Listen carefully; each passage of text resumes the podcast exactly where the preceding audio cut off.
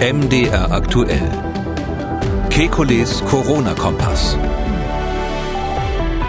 Donnerstag, 4. März 2021. Der beschlossene Öffnungsplan von Bund und Ländern im Realitätscheck und mit der Frage verbunden, wie stark könnten sich die Lockerungen aufs Infektionsgeschehen auswirken. Dann neue Daten zur Wirksamkeit des Impfstoffs von AstraZeneca. Außerdem sollten Patienten mit der B117-Mutation von anderen Covid-Patienten im Krankenhaus getrennt werden. Wir wollen Orientierung geben. Mein Name ist Camillo Schumann. Ich bin Redakteur, Moderator bei MDR aktuell das Nachrichtenradio. Jeden Dienstag, Donnerstag und Samstag haben wir einen Blick auf die aktuellen Entwicklungen rund ums Coronavirus und wir beantworten Ihre Fragen. Das tun wir mit dem Virologen und Epidemiologen Professor Alexander Kekulé. Ich grüße Herr Kekulé. Hallo, Herr Schumann. Wir sind am Beginn einer dritten Welle und reden über Öffnungen statt über Impfen und Tests. Erst müsse getestet werden und dann könne es Öffnung geben. So hat Grünen-Chef Robert Habeck seine grundsätzliche Haltung zum Öffnungsplan formuliert. Bevor wir über die Details dieses Öffnungsplans sprechen, wie sehen Sie das eigentlich? Wie ist der Zeitpunkt dieses Öffnungsplans zum aktuellen Stand der Pandemie zu bewerten? Am Montag soll es ja schon losgehen. Zu früh oder ist jetzt der richtige Zeitpunkt? Ich glaube, Herr Habeck hat recht, dass man immer erst testen muss und äh, dann äh, sozusagen ein Risiko eingehen.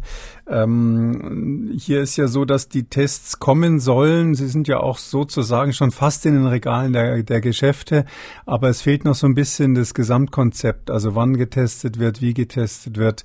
Das muss, muss ja zum großen Teil von den Ländern umgesetzt werden. Und ähm, ich glaube tatsächlich, dass es ähm, auf der, dass man auf der sicheren Seite wäre, ähm, den Bürgern die Tests zur Verfügung zu stellen und parallel zu sagen, so jetzt habt ihr die Tests, so und so sollen die eingesetzt werden und unter diesen Rahmenbedingungen können wir dann diese und jene ähm, Dinge wieder erlauben. Also öffnen sage ich ja nicht so gerne, aber uh, mit anderen Schutzmaßnahmen sozusagen möglich machen. Hm. Ähm, die Tests, die sind jetzt in der Pipeline, die sind bestellt, die kommen jetzt in den kommenden Tagen und Wochen. Also man hätte ruhig jetzt noch mal ein, zwei Wochen warten sollen, wenn ich so richtig verstehe. Ich hätte wahrscheinlich jetzt ähm, äh, nicht so sportlich das alles so niedergeschrieben. Äh, der aktuelle Plan, der ja da gestern verabschiedet wurde, der hat ja ähm, sozusagen als zwei Stufen die 50er und die 100er Inzidenz und dann einen relativ klaren Zeitplan dahinter. Ähm, wenn da irgendwas schief geht, ja, wenn das mit den Tests nicht funktioniert, wenn die Fallzahlen sich in die Richtung entwickeln, wo man das ähm, nicht wirklich äh, vorhergesehen hat oder wenn es regional eben über 100 steigt, dann ist es so ein Start mit Stottern. Ja, dieses, ich weiß nicht, ob es dazu kommen wird, aber das Risiko besteht, ähm, dass diese Notbremse, äh, Notbremse der Bundeskanzlerin dann vielleicht in verschiedenen Regionen immer mal wieder angezogen werden müsste. Und ähm, das wäre natürlich dann jetzt, sage ich mal, politisch sehr, sehr ungeschickt.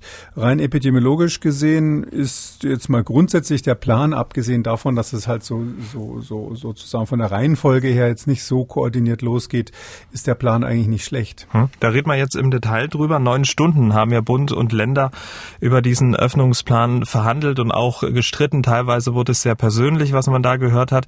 Das Ergebnis, ähm, das passt auf eine Seite. Berlins regierender Bürgermeister Michael Müller hat Folgendes dazu gesagt. Das ist ein Plan, den wir haben, der auf eine DIN A4-Seite passt und wo jeder eins zu eins nachvollziehen kann, wo stehen wir jetzt und worauf kann ich mich einrichten, was ist für mich, für meinen Bereich die nächste Perspektive.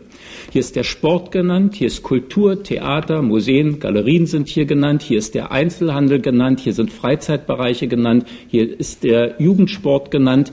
Das, was für viele jetzt die drängenden Fragen sind, wie geht es in meinem konkreten Lebensumfeld voran, worauf kann ich mich einstellen, ist hier in fünf Schritten auf einer DIN A4-Seite dargestellt. Und genau diesen Zettel wollen wir uns jetzt mal genauer anschauen. Erstmal, was man grundsätzlich feststellen kann, es wird nur die Inzidenz zum alleinigen Maßstab genommen. Also nicht, wie das Robert-Koch-Institut zum Beispiel empfohlen hat, auch auf andere Parameter zu staunen, Situation auf der Intensivstation, Stand der Impfung, wie geht's den über 60-Jährigen. Wie bewerten Sie das Festhalten an der Inzidenz? Ja, das war offensichtlich das, was, was pragmatisch ist. Also ich ähm, halte sowieso nicht so viel davon, sich da zum Sklaven der Inzidenz quasi zu machen. In beiden Richtungen, ja, sowohl wenn es runtergeht, dass man dann nicht automatisch öffnen kann, wenn in einer Region was runtergeht, als auch wenn die äh, Inzidenzen wieder ähm, geringfügig steigen, dann ähm, es heißt es auch nicht automatisch, dass man Gegenmaßnahmen ergreifen muss. Es ist völlig richtig, dass ein, äh, einer der wichtigsten Parameter aus meiner Sicht eigentlich die Frage Frage ist, wie weit sind wir mit den Impfungen?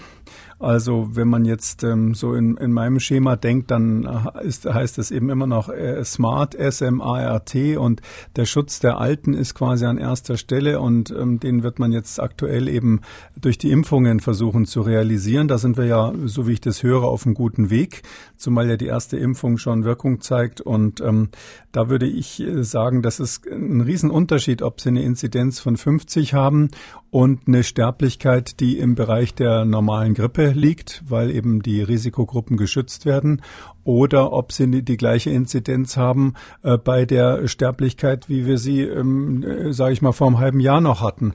Also deshalb wäre für mich am allerwichtigsten die Frage, wie, groß, wie weit sind wir mit den Impfungen, insbesondere in den Risikogruppen ähm, und ähm, dann zeitversetzt, ich sag mal drei, vier Wochen später nach den Impfungen, sieht man das dann auch an den äh, Mortalitäten, an den Sterblichkeiten.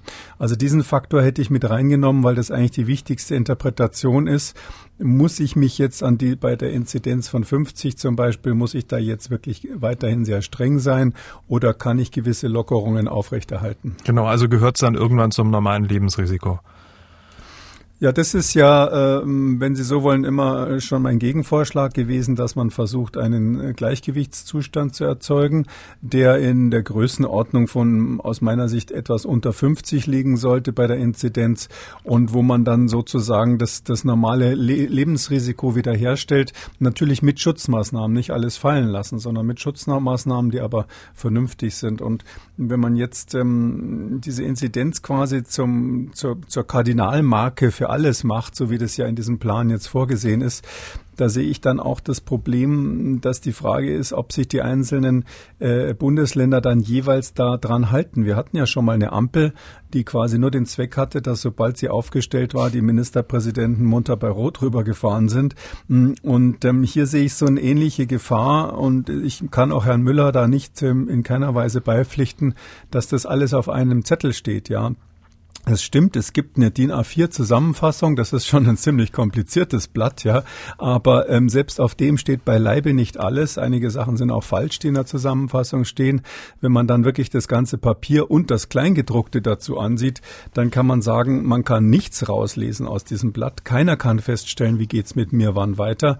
Ähm, keiner kann sagen, wann kann ich mein Theater wieder aufmachen, weil das von ganz, ganz vielen Wenns und, und Möglichkeiten und vielleicht so oder so oder wie das Bundesland dann entscheidet und wie dann in den letzten 14 Tagen die Inzidenz in dieser Region, in diesem Landkreis letztlich war und, und, und. Also das ist, ist nicht so eindeutig und eigentlich, was Herr Müller gesagt hat, gerade eben ist halt, äh, sage ich mal so ein bisschen, ohne dass ich ihm da jetzt persönlich nahe treten will, als eine klassische politische Verkaufe, die wir da erleben. Das mit dem Kleingedruckten, da spielen Sie sicherlich ähm, äh, auf die Protokollnotizen der einzelnen Bundesländer an, oder? Zum Beispiel das, mhm. nicht nur, das ist dann wirklich das Kleingedruckte, ja, das hatte Ganz ich beim ersten. Lesen, hatte ich beim ersten Lesen tatsächlich übersehen. Aber äh, schon, wenn man das gar nicht, äh, wenn man das gar nicht anschaut, äh, über die Protokollnotizen können wir gleich sprechen. Aber wenn man nur den Inhalt oben anschaut, also ich sag mal zum Beispiel, ja, da gibt's jetzt eine Stufe. Die erste Stufe heißt jetzt ja, dass man zunächst testet nur beim, nur bei, nur bei Kosmetik, also nicht mehr beim Friseur. Die Tests beim Friseur, die es in Österreich gibt, die die haben sie rausgenommen, die waren im Entwurf drinnen, hatten wir vorgestern besprochen, die sind jetzt draußen. Aber bei Kosmetik, da, da soll also jetzt getestet werden in der ersten Stufe. Ähm, in der dritten Stufe dann, die dann irgendwann später kommt, äh, soll nur dann getestet werden, also bestimmte, bestimmte Dinge zugelassen werden mit vorherigem Schnelltest, wenn die Inzidenz äh, größer gleich 50 ist. Also zum Beispiel, wenn man dann in den Zoo will, in der dritten Stufe bei Inzidenz über 50, dann muss man sich vorher testen lassen, auch im botanischen Garten, wobei ich mich frage, was daran gefährlich sein sollte. Wenn aber wir dann schon in der Stufe, ähm, äh, sage ich mal beispielsweise 15 in der allerletzten, dann soll ein sogenannter kontaktfreier Sport, also alles, was nicht Raufen ist und ähnlichem, das soll sogar in Innenräumen dann zugelassen sein, und zwar auch bei Inzidenz über 100 und das wiederum ohne Test. Also äh, das heißt also jetzt äh, muss ich mich testen lassen, wenn ich zum Kosmetiker gehe. In der nächsten Stufe muss ich mich testen lassen, falls über 50, wenn ich in Zoo gehen will. Und in der fünften Stufe kann ich sogar, wenn ich äh, bis zu 100 Inzidenz habe, ähm, kann ich dann also kontaktfreien Sport im Innenraum machen und das alles ohne, Sport, äh, ohne Test. Also äh, so glasklar ist das ganze Konzept nicht. Mir ist noch was aufgefallen. Ähm, und zwar, der Einzelhandel darf ja ab Montag nur bei einer Inzidenz unter 50 öffnen. Ab dem 5. April auch bei einer Inzidenz zwischen 50 und 100. Ähm, ist das logisch? Ist das nachvollziehbar, wenn es dann ja, vier Wochen ist? Genau, ich habe das eine Beispiel mal rausgenommen und mhm. Sie haben völlig recht. Das ist eben, vielleicht wollte der Herr Müller, dass wir nicht das ganze Papier lesen, sondern nur die Zusammenfassung. Aus der wird es nämlich nicht so deutlich. Nee, es ist überhaupt nicht logisch, natürlich nicht. Also äh, mein Lieblingsbeispiel ist immer das mit den zoologischen Gärten. Klar, dass man natürlich das Aquarium äh, schließt oder das Affenhaus, wenn da dicke Luft drinnen ist und sich alle vor der Scheibe drängeln. Ähm, manche Kinder ja dann auch mit dem Gesicht direkt an die Scheibe rangehen, obwohl die Eltern das, Eltern das ja sowieso nicht mögen. Dass man da sagt, da macht man zu, das ist doch irgendwie klar, ja. Aber im Freien, na gut, wir wissen ja, dass bei Covid ähm, Tiere, ähm, kleiner Seitenschwenker, Tiere sind ja ein ganz wichtiger Zwischenüberträger. Nicht nur die Nerze, die in Dänemark da so Ausbrüche gemacht haben, sondern dass diese Krankheit in Tieren langfristig sich halten wird. Äh, das ist einer der mhm. Gründe, warum wir möglicherweise das nie ausmerzen werden. Aber ich glaube, daran hat man nicht gedacht bei den Zoos. Ich wollte gerade sagen, man wird ja nicht mit dem Nilpferd kuscheln. ne? aber das Virus könnte möglicherweise sogar in den Nilpferden überwinden wintern ja. und dann irgendwann äh, müssen wir uns dann von Nilpferden schützen. Okay, ähm, ab Montag, da dürfen ja Buchhandlungen, Blumengeschäfte und Gartenmärkte öffnen, Fahr- und Flugschulen und auch körpernahe Dienstleistungen, äh, unabhängig von der Inzidenz. Die scheint es, äh, also die, die diese ganzen ähm, der Einrichtungen, die ich gerade genannt habe, die scheinen auch unabhängig von der Inzidenz jetzt äh, grundsätzlich offen zu bleiben. Lesen Sie das auch daraus? Ja, das steht da klipp und klar drinnen. Man hat halt gesagt, die gehören zu den zum täglichen Bedarf. Ähm, ja, das ist äh, das ist ja eben der Unterschied. Das ist schon in Ordnung. Ein Politiker, der überlegt sich halt, was brauchen die Bürger, welchen Hahn kann ich nicht wirklich zudrehen, ähm, ohne dass ich jetzt ähm, äh, quasi dann Aufstand generiere. Und offensichtlich sind die Blumen wahnsinnig wichtig, die Bücher auch, obwohl man jetzt natürlich als Pragmat sagt, na ja, es ist ja nichts leichter im Internet zu bestellen als so ein Buch. Bei den Blumen sehe ich es schon eher ein. Und bei den Gartenmärkten hat man sicher gesagt, das ist dann so ähnlich wie Baumarkt und es wäre unfair, wenn die Baumärkte offen sind und die Gartenmärkte zu. Ähm, beim Blumengeschäft gibt es natürlich solche und solche, nicht? Es gibt ganz kleine Miniläden, die auch, äh, wenn es so kalt ist, nicht dauernd lüften und die Tür aufmachen können, weil die Blumen sonst kaputt gehen. Ähm, da ist sicherlich kein Hygienekonzept im Hintergrund gewesen, sondern irgendjemand, der gesagt hat, äh, was weiß ich, in der Pandemie können wir den Leuten nicht verbieten, sich Blumen zu schenken oder ähnliches. Ich könnte jetzt genauso gut sagen, ich bräuchte schon ganz lange, ähm, jetzt mal aus meinem eigenen Schwank aus meinem Leben, ich brauche eigentlich unbedingt einen grünen Faden, um was zu nähen, was kaputt gegangen ist. Der muss aber eine bestimmte Farbe haben, damit es passt. Da geht man normalerweise in den Laden mit dem Stoff und guckt so lange, bis man den Faden hat, der passt.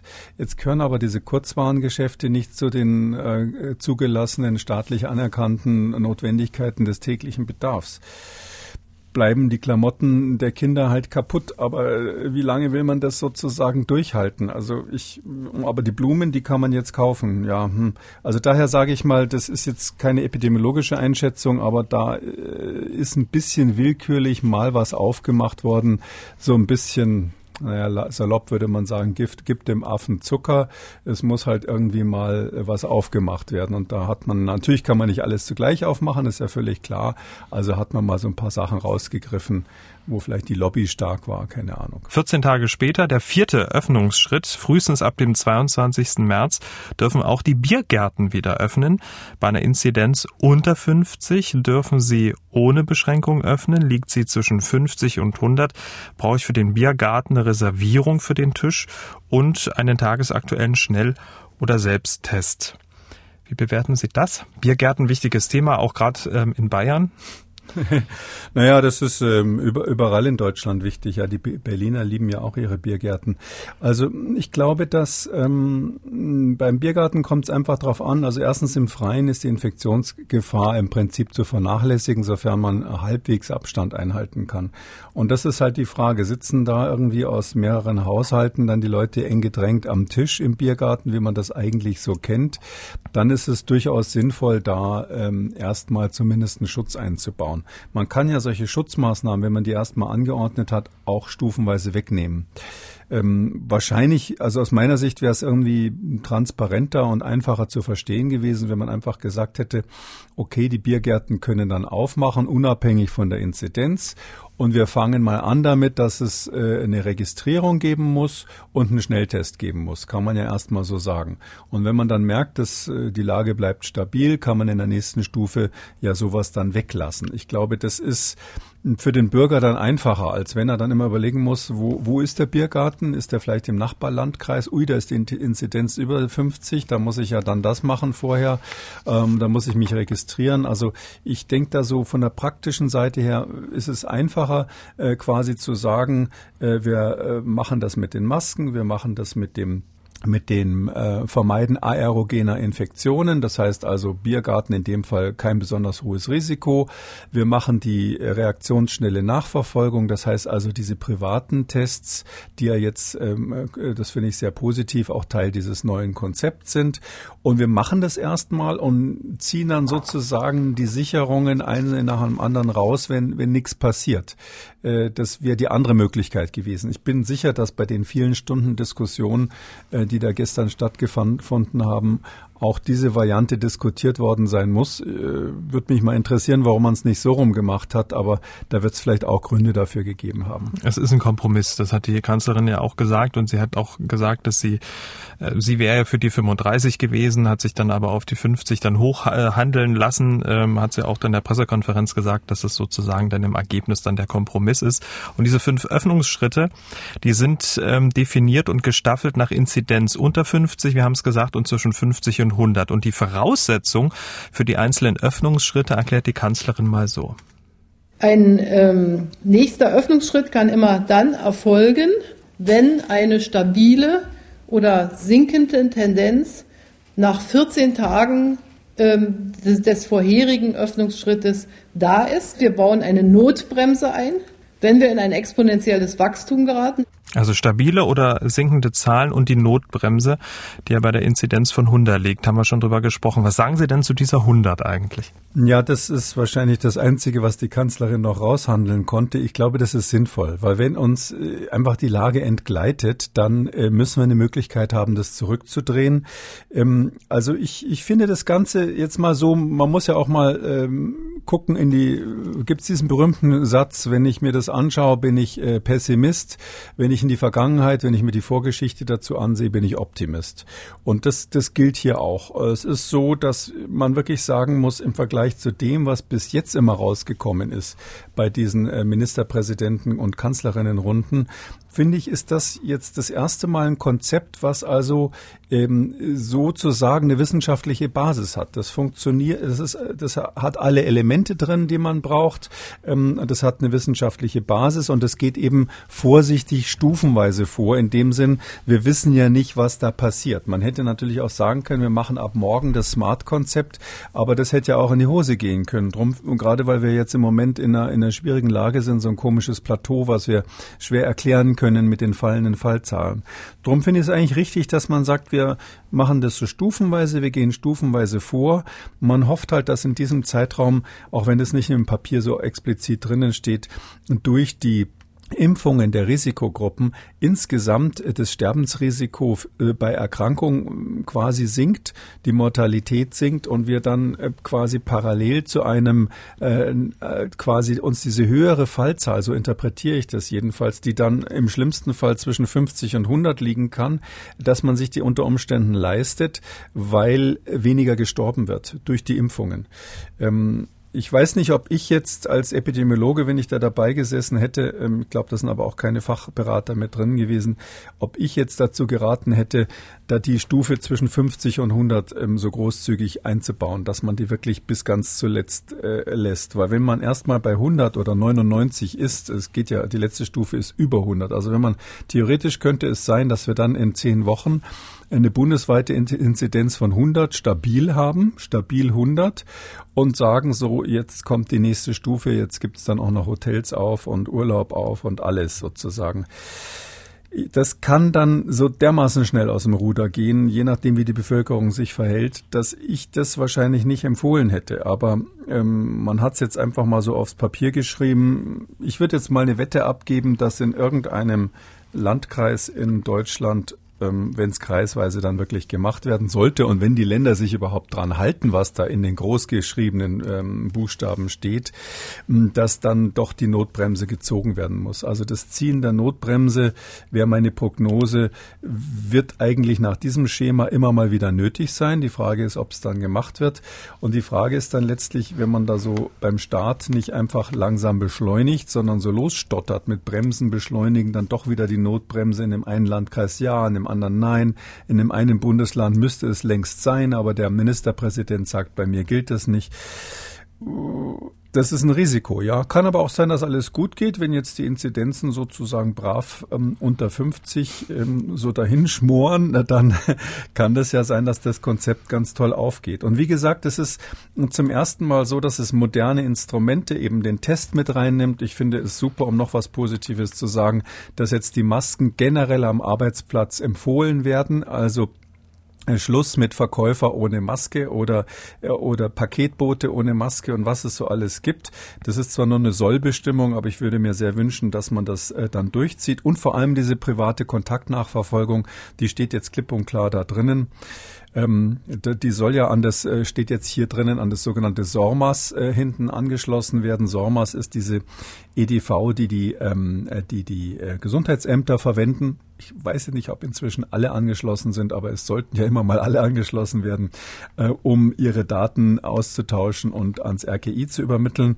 Und da soll es eine Schnittstelle geben, die ganz schnell beauftragt werden soll, am besten gestern als heute, dass quasi diese private App, die man dann benutzen kann oder die privaten Apps, um, um diese Nachverfolgung zu machen, dass die auch ähm, quasi eine Verbindung zu den Gesundheitsämtern hat, falls einer positiv ist. Was für mich ein bisschen Alarmsignal war, ist, dass da drin stand, das machen wir genauso wie bei Elster. Weil wer sich erinnert, wie viele Jahre das gedauert hat, bis dieses Elster-System funktioniert hat. Ich glaube, das ist mehrmals verschoben worden, die Pflicht über Elster seine Steuererklärungen abzugeben, weil die EDV nicht funktioniert hat. Also so viel Zeit wie bei Elster haben wir nicht. Und wenn da jetzt drinnen steht in dem Papier analog Elster, dann könnte man das auch natürlich so lesen, wenn man zynisch wäre.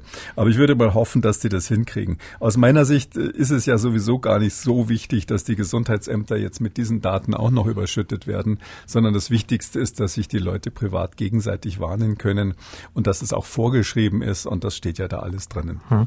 Nochmal, um auf die Inzidenz ähm, zurückzukommen. Ähm, Schleswig-Holstein ist aktuell das einzige Bundesland mit einer Inzidenz unter 50. Also da kann dann am Montag der Einzelhandel geöffnet werden. Thüringen hat vom Öffnungsplan nix. Aktuell liegt das Land bei einer Inzidenz von 127. Also die haben von dem Öffnungsplan jetzt erstmal also grob geschätzt in den kommenden Wochen so gar nichts. Möglicherweise ein paar einzelne Städte oder Landkreise. Also während in Villa Riba schon gefeiert wird, muss Villa Bajo noch daheim auf der Couch sitzen. Ne?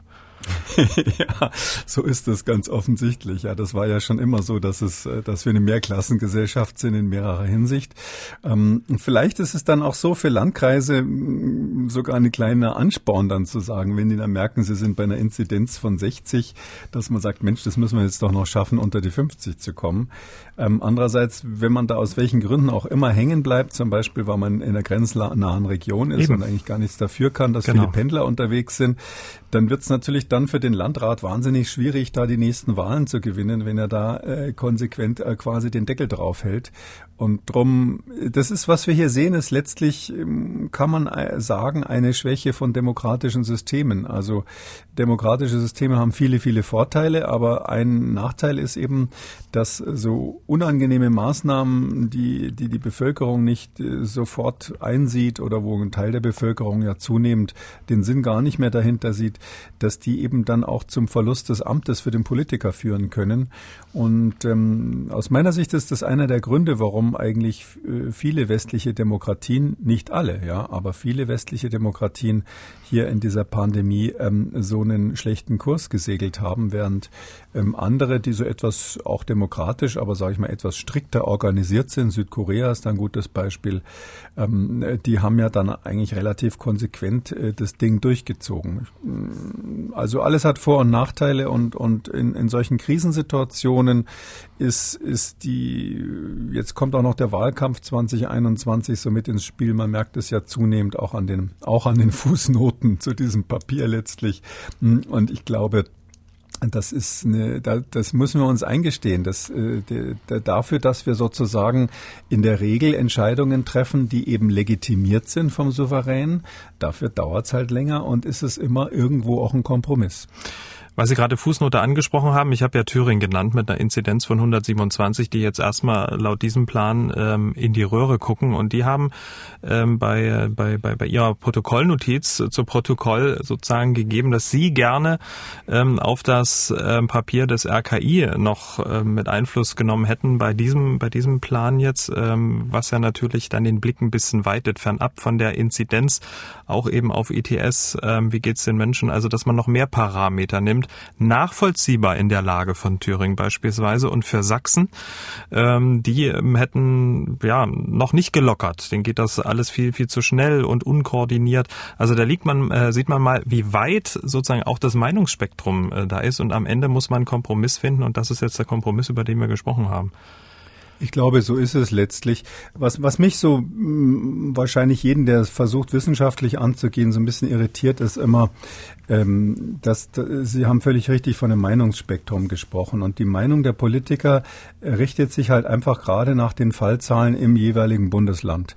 Äh, wenn wir uns erinnern, äh, welche Position Sachsen früher hatte, genau 180 Grad diametral das Gegenteil von jetzt oder auch Thüringen, ähm, die sind ja äh, sozusagen, ähm, ähm Wendehals ist gar kein Ausdruck dafür, je nachdem, wie die Inzidenz im Land gerade ist. Ja, und ähm, äh, ich, mir fehlt da so ein bisschen das Verständnis für die Gesamtsituation. Wir haben ja mindestens eine, äh, ein Problem für ganz Deutschland, wenn man mal so denken darf, eigentlich ein europäisches, aber nehmen wir mal Deutschland als vernünftig halbwegs zu managende Größe.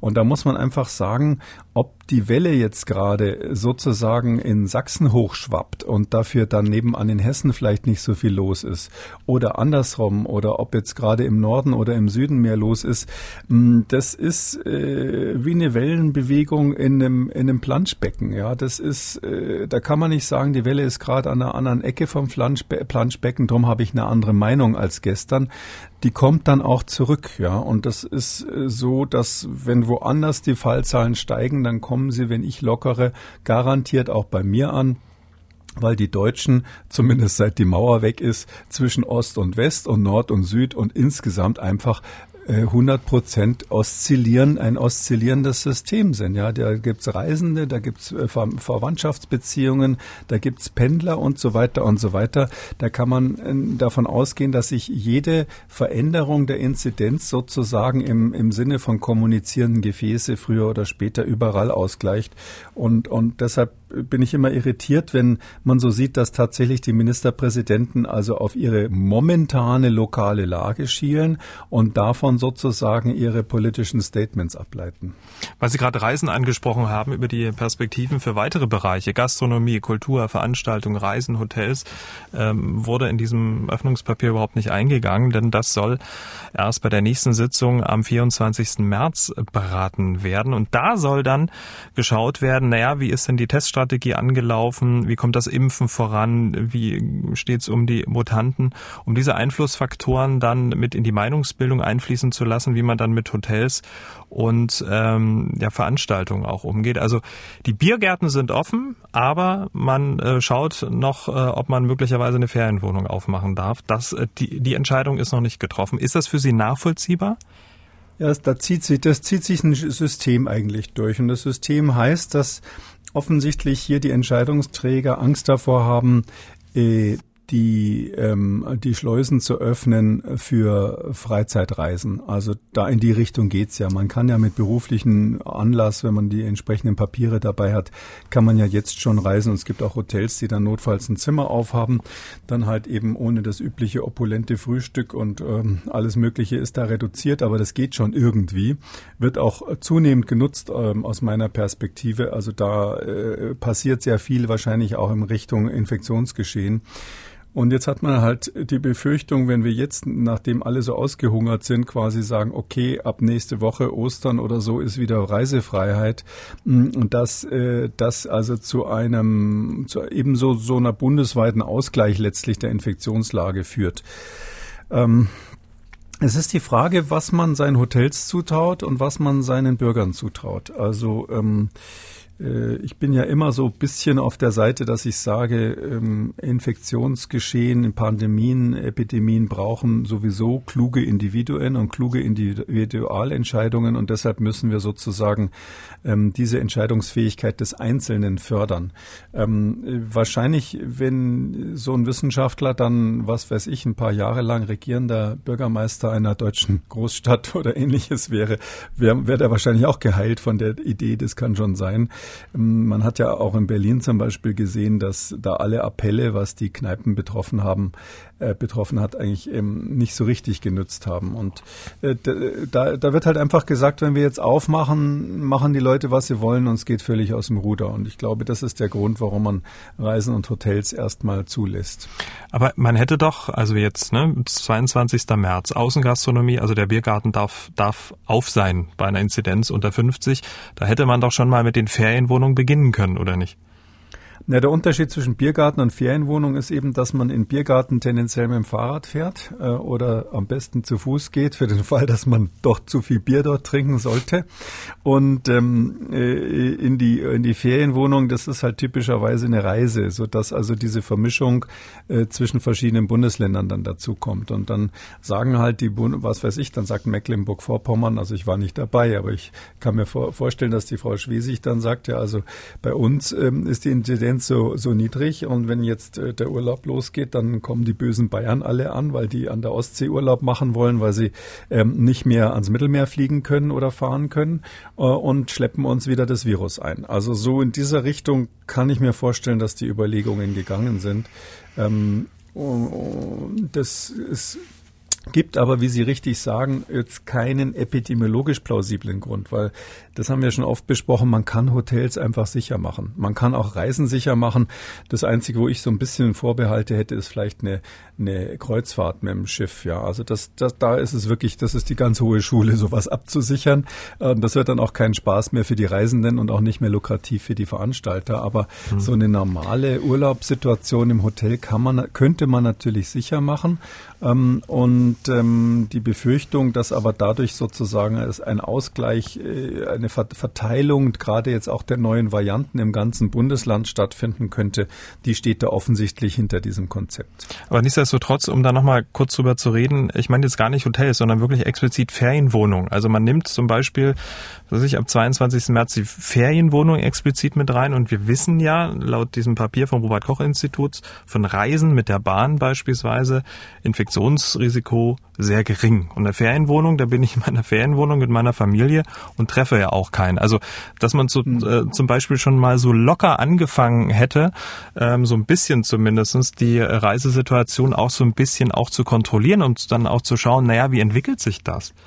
Also ähm, wenn ich da in der Runde gesessen hätte, wäre sicher so in diese Richtung ein Vorschlag reingekommen. Übrigens nicht auf Basis des der Einschätzung des Robert Koch Instituts, dass äh, Fernreisen äh, kein Infektionsrisiko hätten. Ich sehe das ganz anders, insbesondere in der Bahn, wenn man lange da im geschlossenen Raum mit vielen Leuten sitzt oder auch im Flugzeug, empfehle ich ja schon immer FFP-Masken zu tragen, weil ich das für ein sehr hohes Infektionsrisiko halte.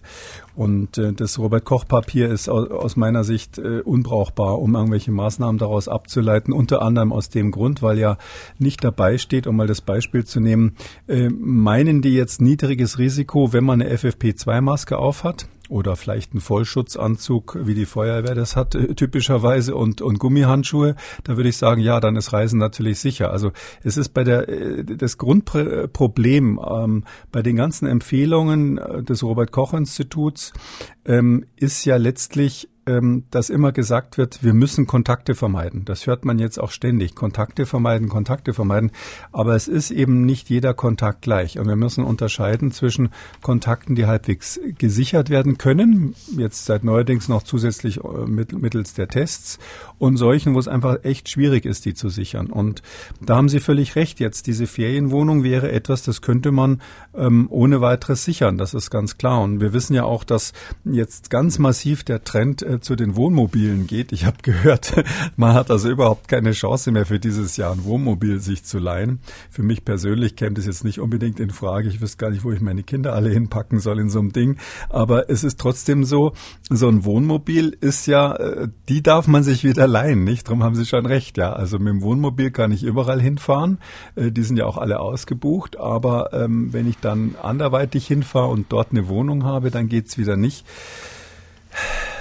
Okay. Also, tja, da können wir lange drüber ja. diskutieren. Ähm, Müssen wir ja nicht tun. Ich, äh, es fehlt natürlich, es fehlt, äh, also dieses, dieses sozusagen evidenzbasierte Konzept mhm. fehlt. Aber trotzdem, um noch mal das Positive zu sagen, es ist jetzt äh, grundsätzlich eine, äh, es ist die Bereitschaft da, das Ganze mit, mit den modernen, wichtigen wissenschaftlichen Instrumenten ähm, anzugehen.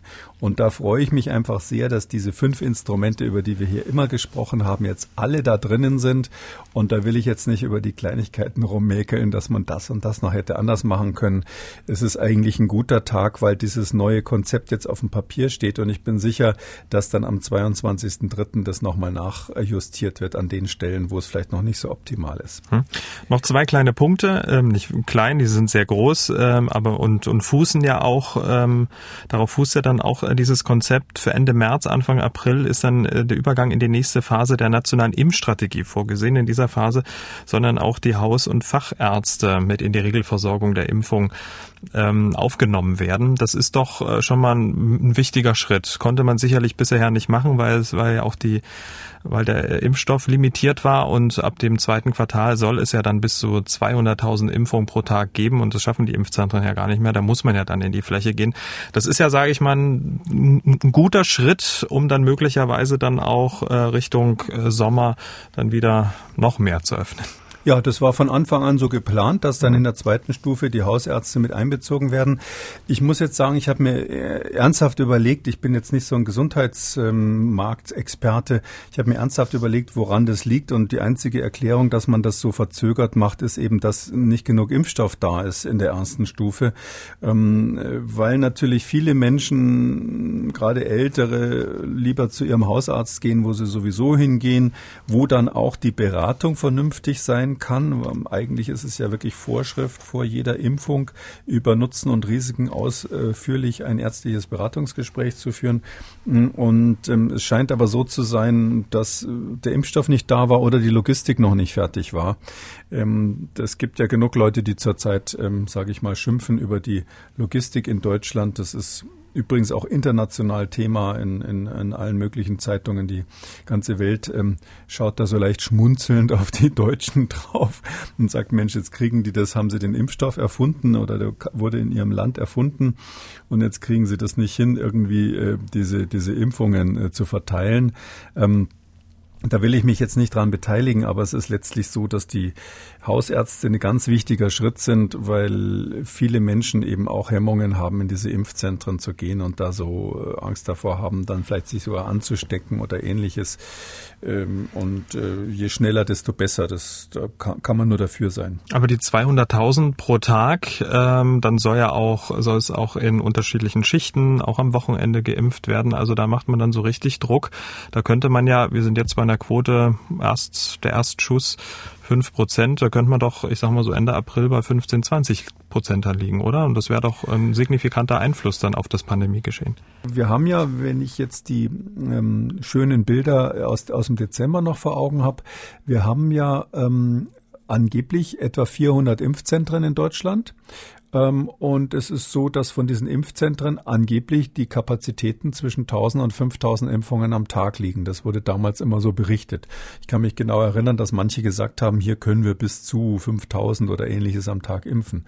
Also da bin ich ja dann locker bei 400.000 pro Tag, so dass man schon sagen muss, welche Zahl ist jetzt richtig? Also diese 200.000, die die Impfzentren jetzt überlastet und deshalb gehen wir in die Arztpraxen oder war das damals vielleicht dann doch nicht ganz richtig, dass diese 400 200 Impfzentren solche Kapazitäten haben. Also ähm, rein theoretisch müsste man, sage ich mal, 400.000, 200.000 mit den Impfzentren locker abdecken, sofern die so funktionieren, wie es vorher angekündigt war. Und dann kommen ja noch die Hausärzte dazu, dann wird sich das schon, ähm, sage ich mal, so zurechtruckeln, was so die Impfung angeht. Und dann müsste man doch eigentlich den 21.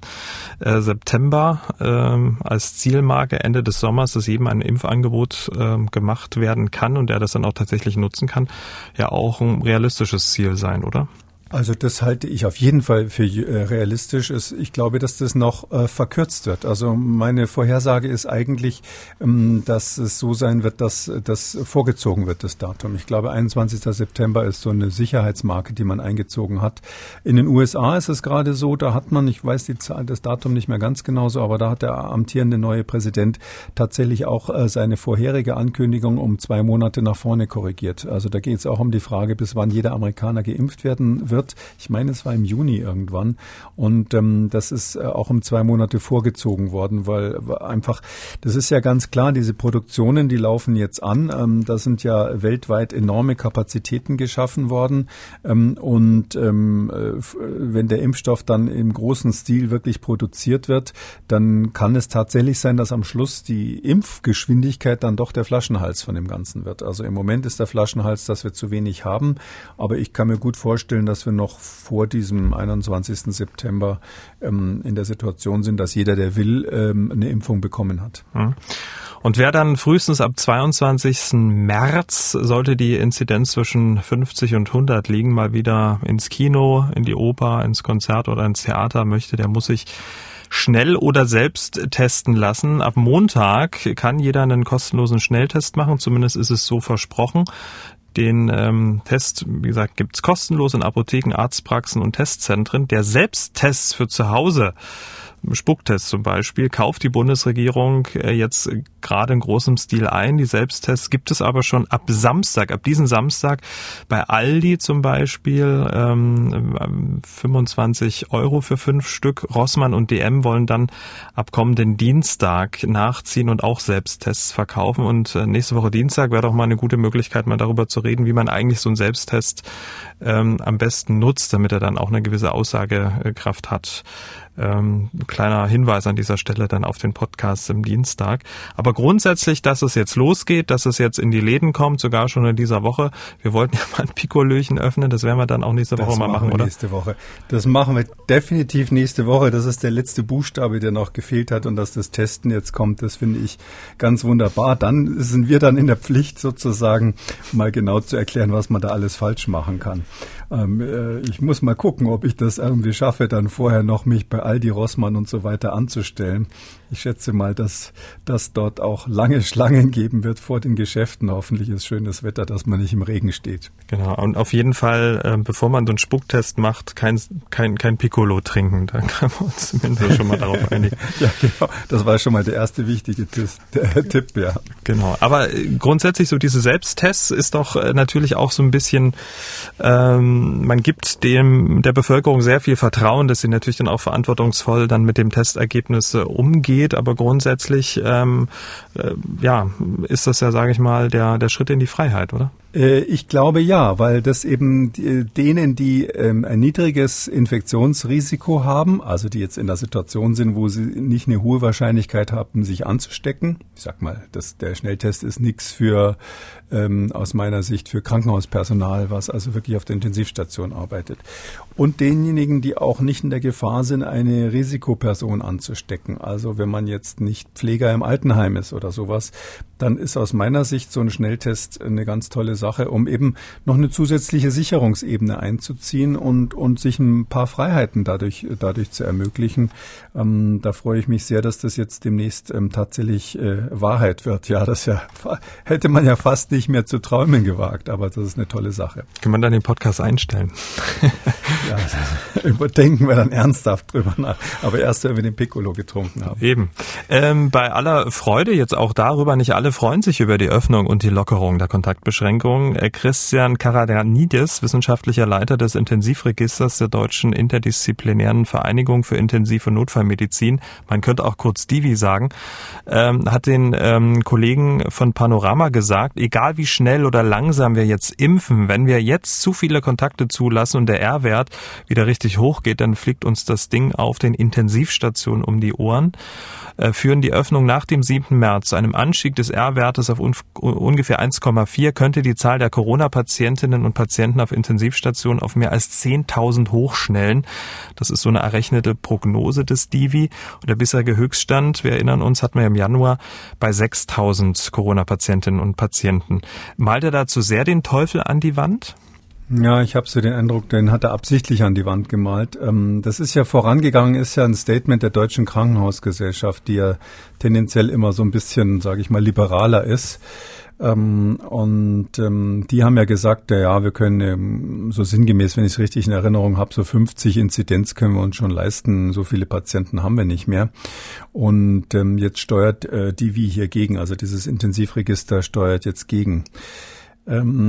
Was mich daran, äh, also ich finde es immer völlig in Ordnung, wenn jeder sagt, also ich bin dafür vorsichtiger zu sein oder ich bin ähm, dafür sportlicher zu sein. Ich finde es wichtiger, ähm, dass die Menschen nicht so quasi ähm, an der an der Kandare liegen.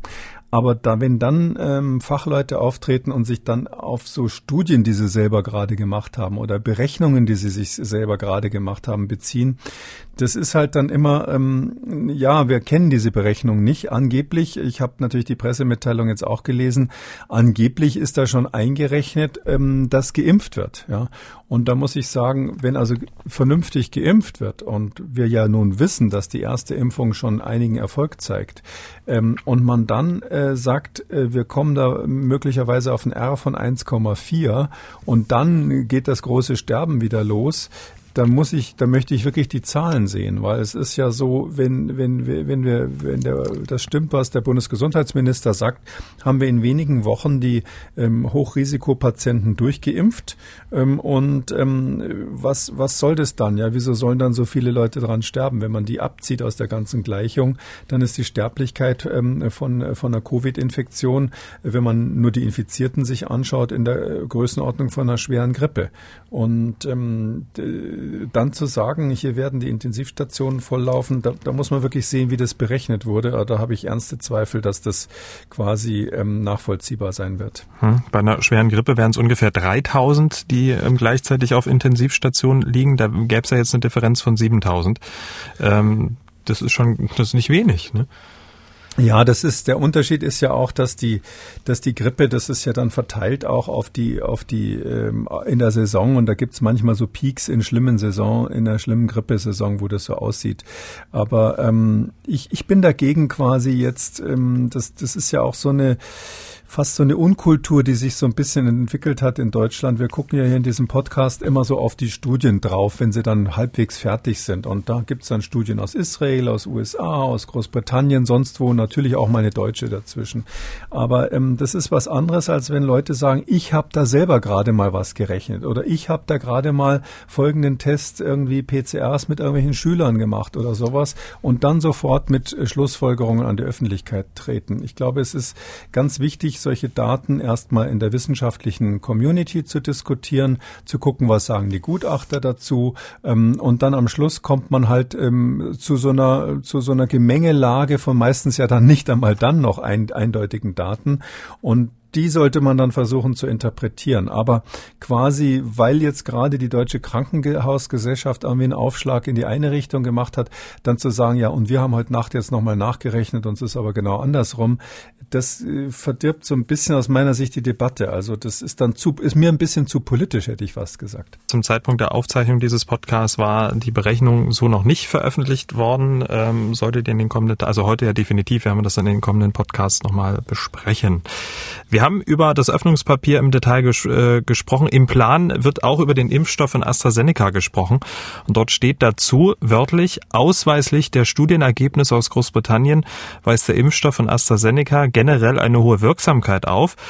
Und ähm, dies ist auch in der älteren Bevölkerung der Fall. Dazu, und jetzt wird es interessant, erwarten Bund und Länder eine kurzfristige Entscheidung der Ständigen Impfkommission über die Empfehlung des Impfstoffs für die Bevölkerungsgruppe über 65 Jahre, um die Impfterminvergabe entsprechend zügig anpassen zu können, damit der Impfstoff dann schnell verimpft werden kann. Also die Politik macht da jetzt auch nochmal richtig Druck. Tja. Das, äh, wir haben also im letzten Podcast schon mal, habe ich ja schon meine Meinung dazu gesagt am Dienstag. Also ähm, ich finde, die Politik sollte sich hüten, den Wissenschaftlern vorzuschreiben, was sie zu entscheiden haben äh, wir erwarten, dass das und das passiert, dann kann man ja gleich die Kommission auflösen, nicht? Also die äh, das das ist ja, das ist eine Kommission am Robert Koch Institut und ja, das Robert Koch Institut ist eine Behörde im Geschäftsbereich des Bundesgesundheitsministers. Und das ist ja immer das Problem von solcher Behördenforschung, dass die dann sowieso immer so an der staatlichen Leine liegt, hat Vor- und Nachteile, dafür wissen sie dann auch immer als erstes, wann wo irgendwelche Fördergelder fließen, weil sie nämlich die Konzepte mitgeschrieben haben, aber es ist so, dass ich finde, hier muss man schon eine Entflechtung haben. Und weil man ja auch als Politiker nichts davon hat, wenn die Bevölkerung dann den Eindruck hat, äh, die, die STIKO hat sich ja dem politischen Druck ge gebeugt, sondern man will ja als Politiker, äh, wenn man vernünftig ist, eigentlich eine wissenschaftliche Kommission haben, die eine rein faktisch evidenzbasierte Meinung äh, zum Besten gibt.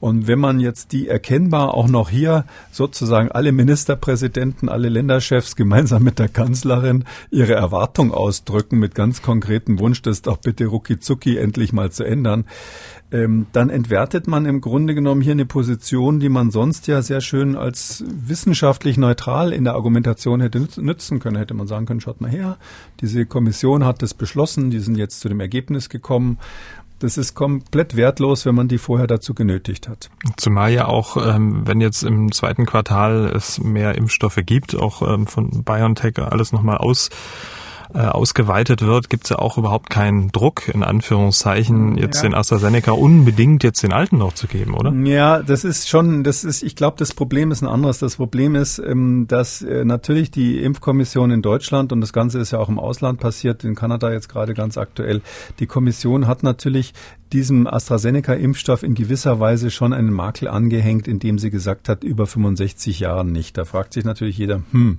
also irgendwas ist mit dem, ja. Und ähm, diesen, dieser Makel soll jetzt endlich wegpoliert werden, damit, weil man ja umgekehrt auch niemanden äh, die Wahl lassen will, das ist ja erklärt, ähm, äh, kriegst du diesen oder jenen Impfstoff. Und wenn man jetzt mit dem einen, der ja bekanntermaßen eine höhere Wirksamkeit hat, das ist ja nicht wegzudiskutieren, ähm, diese RNA RNA-Impfstoffe ähm, quasi nur den alten gibt, was ich ja, solange es dafür zugelassen ist, für richtig halte, dann ist es natürlich auch verständlich, dass die anderen sagen, naja, dann warte ich eben, bis die Lieferung für mich dann auch noch ausreicht, wenn sie eben nicht zu dieser ersten Gruppe gehören. Drum will man da so eine Art ähm, ähm, Sozialismus unter den Impfstoffen einführen und macht, hat deshalb diesen politischen Wunsch. Ähm, äh, ich bin aber eigentlich dagegen, diese politischen Wünsche quasi der so einer Kommission aufzu, aufzu, überzustülpen.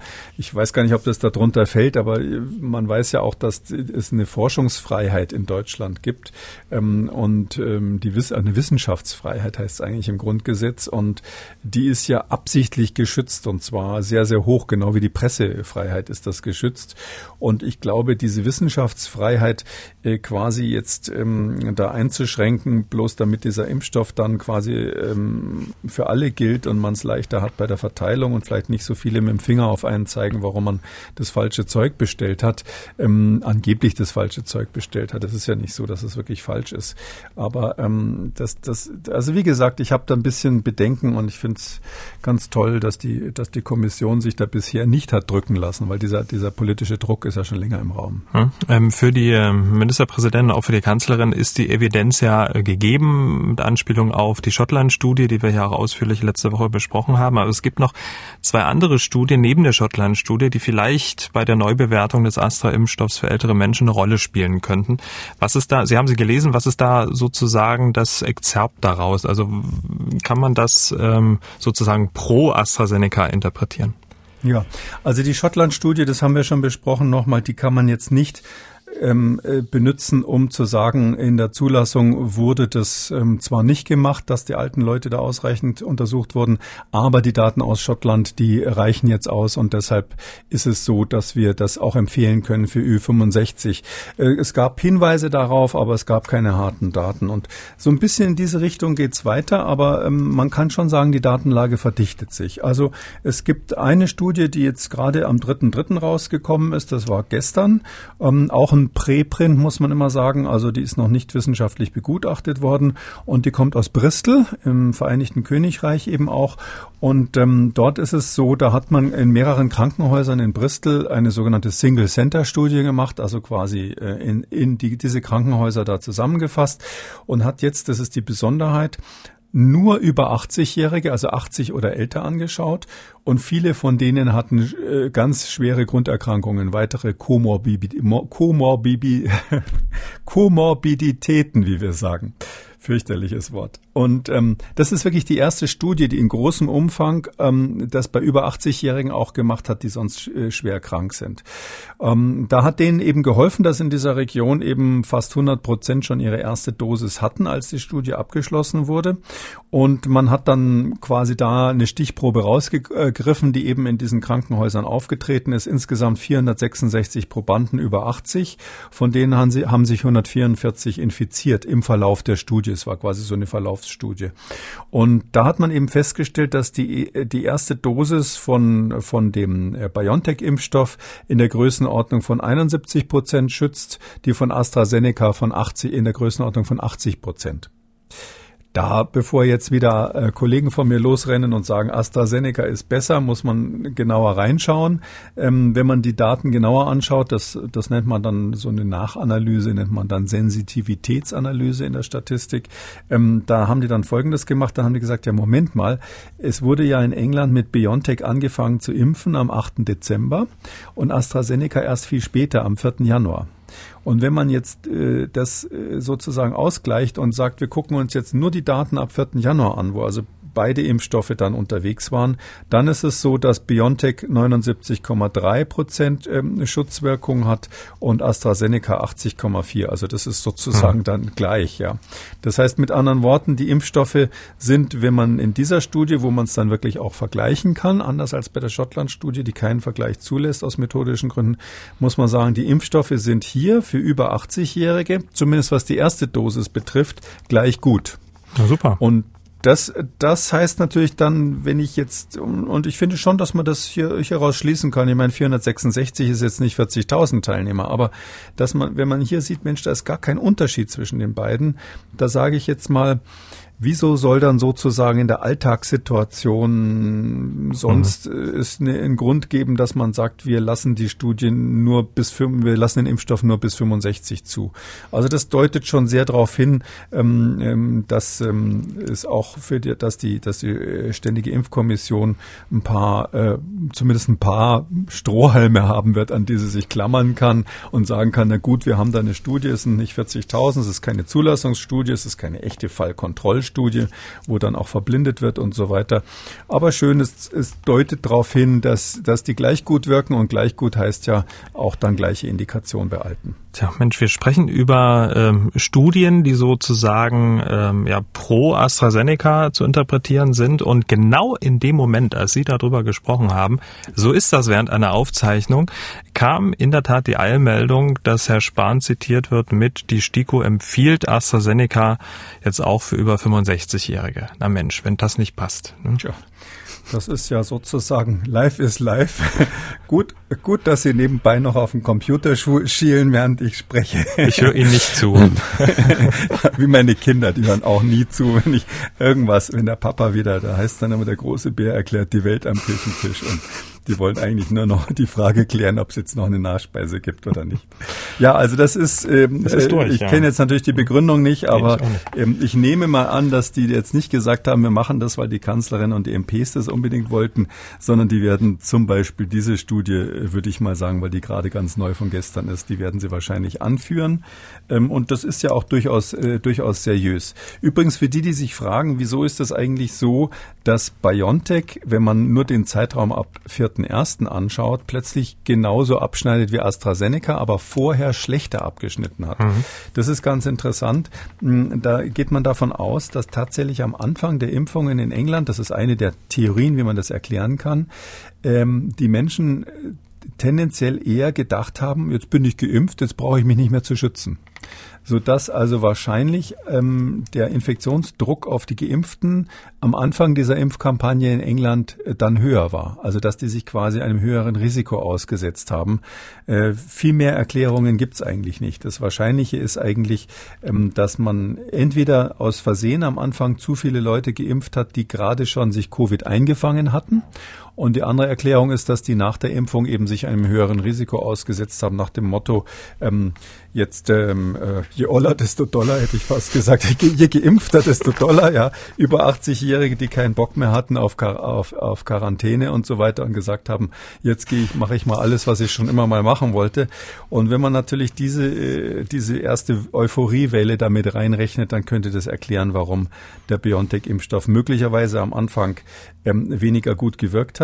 Ähm, sonst wird es relativ schwierig. Also die, den Abgleich mit den, äh, den Abgleich mit den ähm, verschiedenen Varianten, den hat man in dieser Studie nicht gemacht. Das ist mhm. hier nicht genau gezeigt worden. Na gut, dass bei uns die Pubs noch zu sind, äh, wenn jetzt auch die über 65-Jährigen mit AstraZeneca geimpft werden können.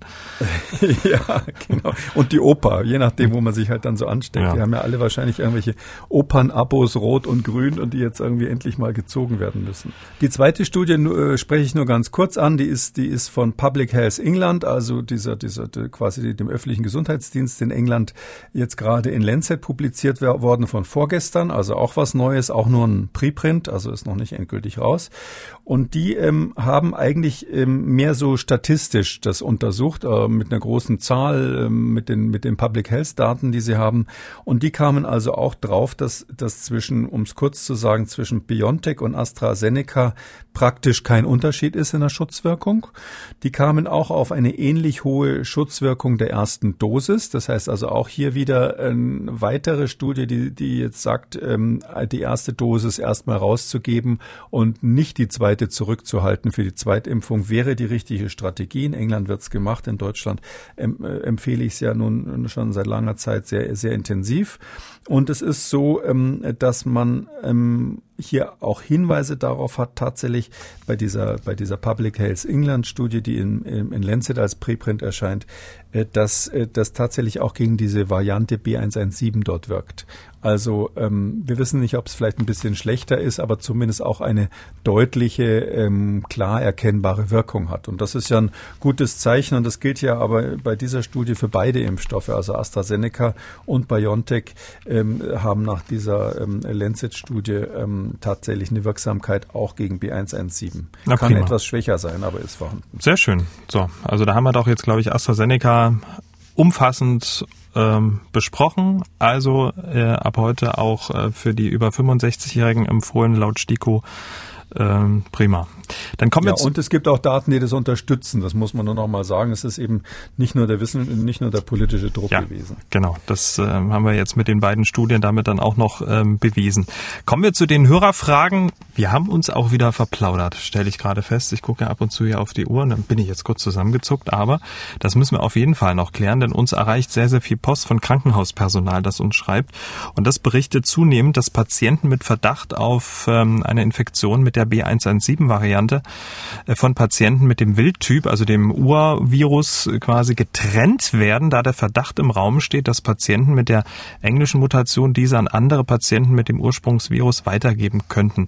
Und jetzt fragen viele Mitarbeiter im Krankenhaus, kann dies wirklich passieren und was hätte das für Folgen für die Patienten? Das weiß keiner genau. Also ähm, mal so grundsätzlich ist es so, mit dem gleichen Virus eine Doppelinfektion bei jemandem, der also schon quasi positiv ist und deshalb isoliert ist, der müsste sich ja dann zusätzlich mit dem anderen, mit der anderen Variante infizieren. Das ist grundsätzlich ein seltenes Ereignis. Aber wir haben solche Dinge bei ähm, Covid äh, beobachtet. Also das SARS-CoV-2 kann das. Das ist sogar so, dass wir wissen, dass es Patienten gibt, wo diese Doppelinfektion rein, ja, im Prinzip zur, zur Vermischung von Genen führen kann. Wir nennen das Rekombination. Das ist ähm, auf jeden Fall im Tierexperiment gezeigt und noch nicht so lange bekannt, dass Coronaviren sowas überhaupt können. Aber die können tatsächlich Gene auch untereinander austauschen. Und ähm, deshalb ist, wenn man jetzt wirklich weiß, der eine hat die neue Variante und der andere hat den alten Typ, dann wäre es in den wenigen Fällen, wo man das weiß, bei uns wird ja nicht so, sequenz so viel sequenziert, ja, man kann das machen als zusätzliche äh, Sicherheitsmaßnahme. Ich glaube, dass es nicht praktikabel sein wird, das immer zu machen. Ähm, man hat die Sequenzierungen auch nicht so schnell bei der Hand. Hm, und es ist so, ähm, dass wir ja letztlich nur diese zwei Typen also auf die Schnelle anschauen. Ähm, es gibt ja ganz viele andere Varianten, die zirkulieren, die wir nicht auf dem Radar haben. Und deshalb also ich würde es wahrscheinlich aus ökonomischen Gründen sein lassen. Um, ähm, aber im Einzelfall, wenn man im Einzelfall sagt, ja, jetzt wissen wir es halt gerade mal zufällig und äh, wir haben jetzt ein Zimmer frei und dann trennen wir die voneinander, dann ist das etwas, das kann man im Moment als zusätzliche Sicherheitsmaßnahme durchaus machen. Hm, aber hätte das noch äh, irgendwelche anderen körperlichen Folgen, dass es ihnen besonders schlecht geht? Oder vielleicht. Das weiß keiner. Also mhm. diese, also es ist klar, dass es solche Doppelinfektionen schon mal gegeben hat mit verschiedenen Varianten, aber ähm, äh, ich glaube nicht, dass das dazu führt, dass man sich dann doppelt schlecht fühlt oder ähnliches. Also daher ist es eigentlich keine medizinische Indikation. Also mhm. medizinisch gesehen gibt es keine Indikation in dem Sinn. Es ist eher so epidemiologisch, wenn man jetzt an die Rekombinanten denkt oder ähnliches. Aber da ist halt wirklich die Frage, ähm, die allermeisten Infektionen sind ja nicht im Krankenhaus. Die allermeisten sind ja zu Hause, irgendwie im privaten Umfeld. Einige werden gar nicht bemerkt. Und ähm, dort passiert das ja ständig. Dort ist es ständig so, dass Menschen Kontakt miteinander haben, wo ähm, zwei Personen infiziert sind. Und natürlich sind die Viren nicht immer 100 Prozent gleich, sondern die, die verändern sich ja ständig. Und warum soll man dann aus epidemiologischen Gründen gerade diese Ausnahmesituation im Krankenhaus mit sehr viel Aufwand kontrollieren, während man draußen überhaupt keinen Einfluss drauf hat? Wir haben eine Mail von Frau Forsbach bekommen. Sie ist in einer sehr misslichen Lage. Ähm, sie ist nämlich in Mexiko gestrandet. Sie schreibt, ich habe mich mit dem Coronavirus infiziert, benötige aber zwei negative Tests, PCR und Antigen-Schnelltests für den Rückflug nach Deutschland. Nun frage ich mich, wie ich rechnen kann. Ab wann ist das Virus nicht mehr in meinem Körper nachweisbar? Ich mache selbstverständlich eine Quarantäne mit einer Länge von zwei Wochen ab den ersten Symptomen. Aber das ist ja, so wie ich das verstehe, äh, hat ja nichts mit der Nachweisbarkeit Belastbarkeit des Virus zu tun. Ich verstehe es so, dass das Virus auch über die zwei Wochen hinaus bis zu vier Wochen Fragezeichen nachweisbar sein kann. Über eine Antwort würde ich mich sehr freuen, denn ich würde wirklich gern wieder nach Hause. Die Koffer waren schon gepackt, als die Symptome auftraten und nun bin ich gestrandet. Mit besten Grüßen, Frau Forsbach in Mexiko. Ich kenne so einen ähnlichen Fall von der Tochter einer Freundin, die ist auf die Weise in der Schweiz gestrandet und konnte nicht nach Deutschland zurück.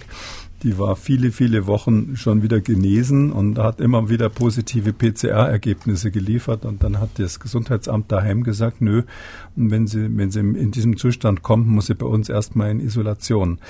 Ähm, also ähm, die gute Nachricht ist, normalerweise ist das Virus nach fünf bis zehn Tagen weg. Die weitere gute Nachricht ist, äh, wir sind ja inzwischen international ähm, zu der Überzeugung gekommen, dass man so einen Cut-off auf jeden Fall über 30, wahrscheinlich über 28 schon als nicht mehr infektiös bezeichnen darf. CT-Wert muss man an dieser Stelle sagen. CT-Wert, ne? genau, ja, also quasi den, der, genau, Cut-off ist gar nicht richtig, sondern CT-Wert, um ganz genau zu sein. Das heißt also, ähm, es ist so, dass man diesen, diesen, äh, dieser, die, dass man also sagen muss, wenn die, wenn das Virus nur noch in kleiner Menge nachweisbar ist, bestünde eigentlich keinen Grund, jemanden von der Beförderung auszuschließen. Aber ich weiß natürlich nicht, wie die Fluggesellschaft, mit der die Dame das ähm, reisen will, das handhabt, wie das Mexiko handhabt. Und ähm, deshalb würde ich mal sagen, normalerweise ist der Spuk nach zwei Wochen definitiv vorbei. Das heißt, die PCR wird negativ. Ganz wenige Menschen, wir wissen nicht, wie viel Prozent das sind, aber ganz wenige haben das Pech, dass einfach, obwohl sie wieder gesund sind, irgendwas noch in der PCR nachweisbar ist. Das kann noch viele Wochen sein, ja. Also ich kenne Fälle, da waren das noch sechs Wochen. Das wird dann ein langer Mexiko-Urlaub. Aber ich würde mal sagen, das Häufige ist häufig, das Seltene ist selten, lernen Medizinstudenten. Und deshalb würde ich sagen, sagen, mit sehr hoher Wahrscheinlichkeit ist, ist, kann sie nach den 14 Tagen Isolierung auch wieder zurückfliegen. Hm, aber das Allerbeste wäre doch, einen Antigen-Schnelltest zu machen, oder? Bevor sie ins Flugzeug steigt, weil da ist ja, es ja dann bei, definitiv ja. nicht mehr nachweisbar. Ja, ja, der Antigen-Schnelltest, der wird dann negativ sein. Das, das mhm. wäre jetzt eine extreme Ausnahme, vor allem weil wir wissen, dass diese diese, äh, wenn, wenn jemand länger das Virus ausscheidet, das ist eigentlich immer mit schwererem Krankheitsverlauf äh, assoziiert. Und ich würde mal sagen, dass die Hörerin ähm, offensichtlich jetzt nicht so schwer krank ist. Ähm, zumindest kann sie noch Podcasts hören und ähm, das heißt also die Wahrscheinlichkeit, dass jetzt hier äh, das mit schwerem Krankheitsverlauf assoziiert ist und deshalb länger, längere Ausscheidung gibt und höhere Ausscheidung ist nicht so hoch. Nee, sie war, hatte einen leichten, leichten Verlauf. Ja. Ähm, ist es denn eigentlich, äh, abschließende Frage, ähm, ist es denn eigentlich vorgegeben, ob man dann, bevor man ins Flugzeug steigt, einen negativen PCR-Test oder einen negativen Antigen-Schnelltest äh, macht. Weil das ist ja nur, sagen wir, sehr, sehr ähm, aussagekräftig. Ähm, das entscheidet die Fluggesellschaft bei mhm. uns. Das entscheiden im Moment die Fluggesellschaften. Das ist so rein, rein technisch gesehen ist für solche Sachen die IATA zuständig. Das ist diese internationale ähm, Agentur, die sich da um äh, Flugreisen kümmert, die auch zum Beispiel vorschreibt, äh, was man ins Handgepäck nehmen darf, ähm, äh, wie viel Kilo Sprengstoff man dabei haben darf oder auch nicht. Und die wären theoretisch dafür zuständig. Die haben aber da keine eindeutige Festlegung gemacht macht, ob es Antigen-Schnelltest oder PCR sein muss. Mhm. Gut, damit sind wir am Ende von Ausgabe 155. Vielen Dank. Wir hören uns dann am Samstag wieder, dann wieder zu einem Hörerfragen-Spezial. Gerne, bis dahin. Sie haben auch eine Frage, dann twittern Sie Ihre Frage unter dem Hashtag FragKekole, schreiben Sie uns eine Mail an mdraktuell-podcast.mdr.de oder rufen Sie uns an. Kostet nix 0800 322 00. Kekules Corona-Kompass als ausführlicher Podcast auf mdraktuell.de, in der ARD-Audiothek bei YouTube und überall, wo es Podcasts gibt. Alle wichtigen Links zur Sendung unter jeder Folge auf mdraktuell.de. MDR aktuell. Kekules Corona-Kompass.